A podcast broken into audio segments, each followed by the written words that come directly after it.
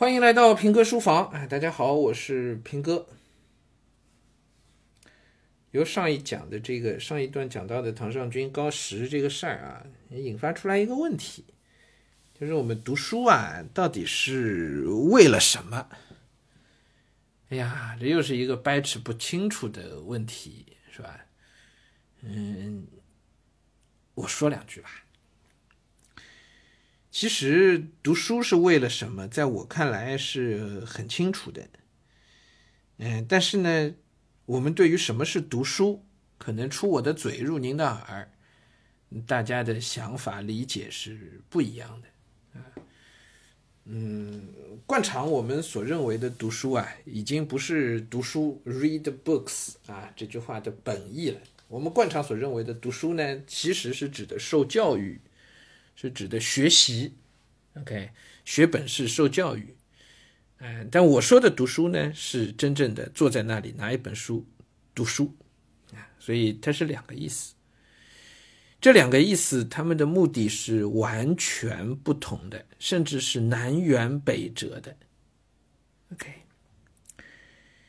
前一种学习、受教育，这个所谓的读书啊。呃，它应该是带有明确的功利化目标的，因为教育本身是一个投资行为，而不是消费行为，是吧？它是投资行为。投资行为的意思就是你应该要去用功利主义的方式去衡量它的投入产出比，呃，这个必须的，因为它是受教育，而教育它是有社会性的，有社会属性的。国家给每个人进行九年义务教育，并不是因为，并不仅仅是因为国家的社会福利要对大家好。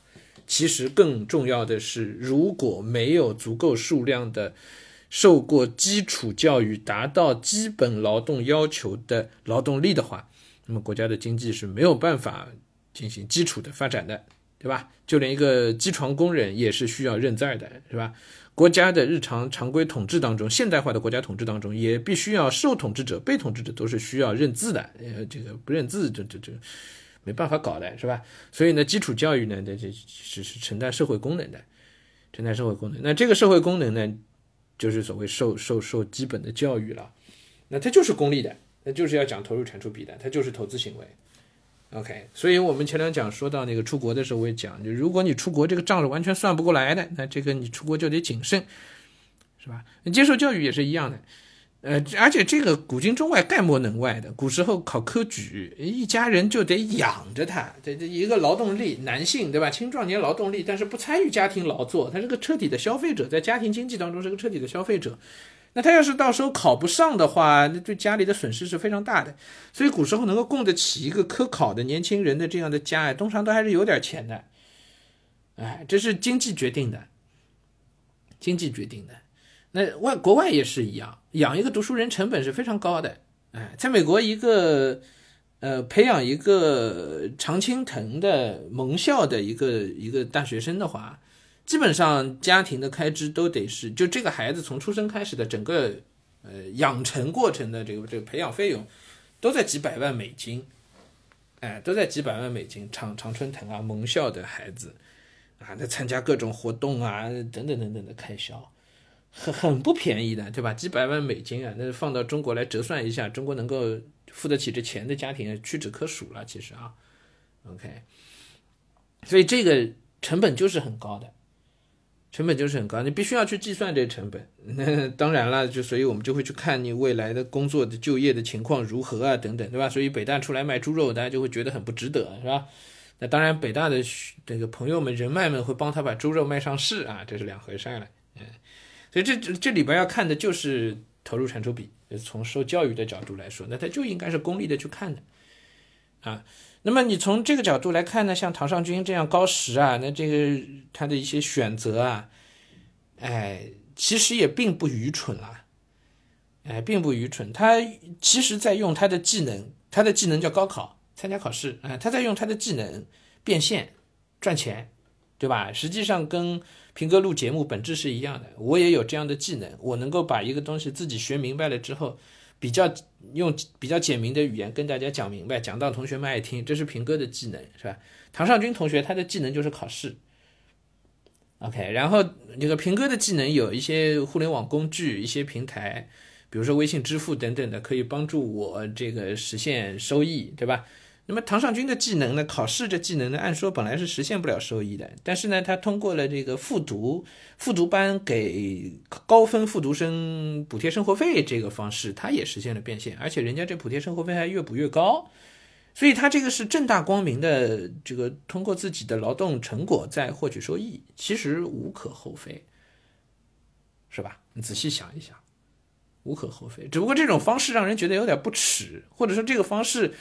可以讲有点大材小用，让人觉得有点惋惜，对吧？他付出的代价太大。那当然，这里边都是在具体去核算他的投入产出比，只不过这件事情本身还是合情合理的，啊，市场行为是吧？合情合理的，啊，所以说回来啊，从受教育、从学习的角度来讲呢，它就应该是一件功利的事情，是应该要去考虑投入产出比的一件事情。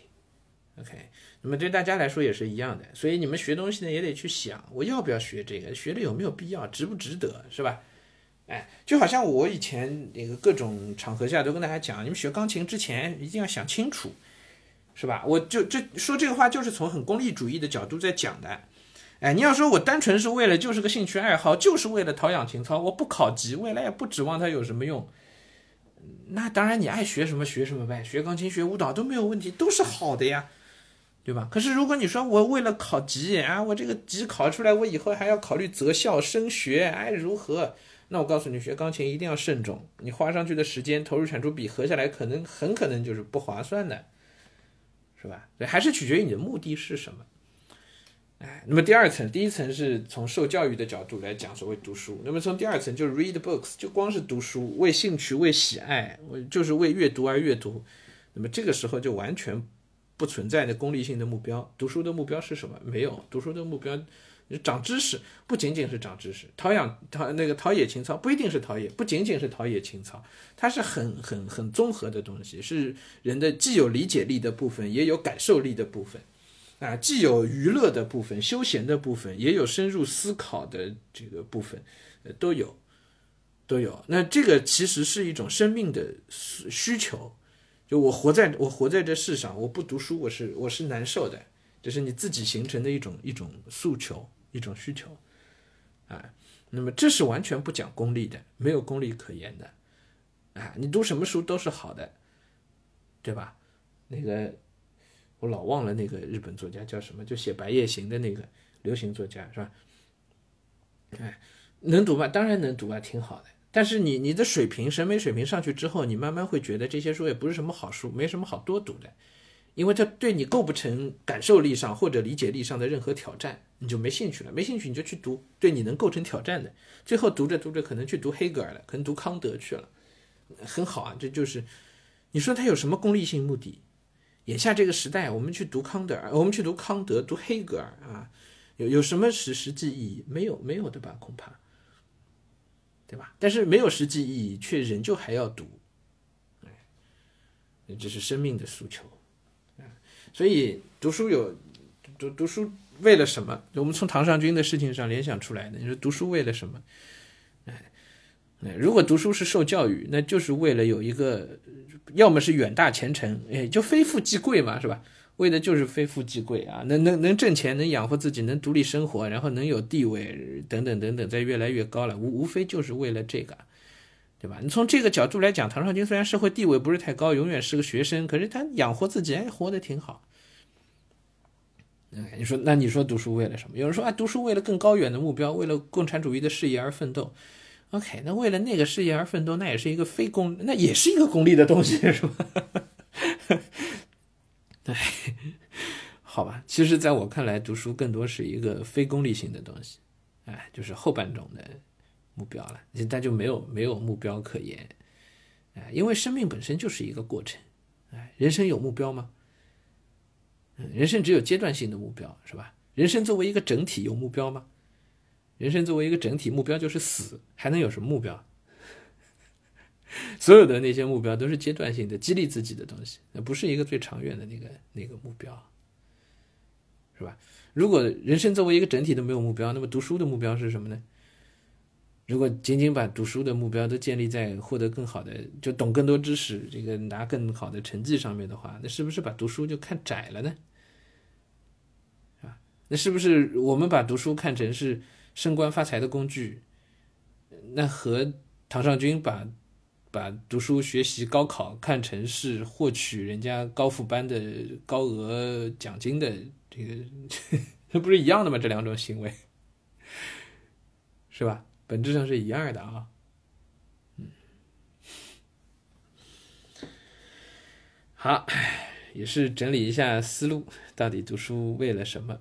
啊，有些事情啊，我们总是要给自己答案的，嗯，好了，别的不多说了，今天就先到这里吧。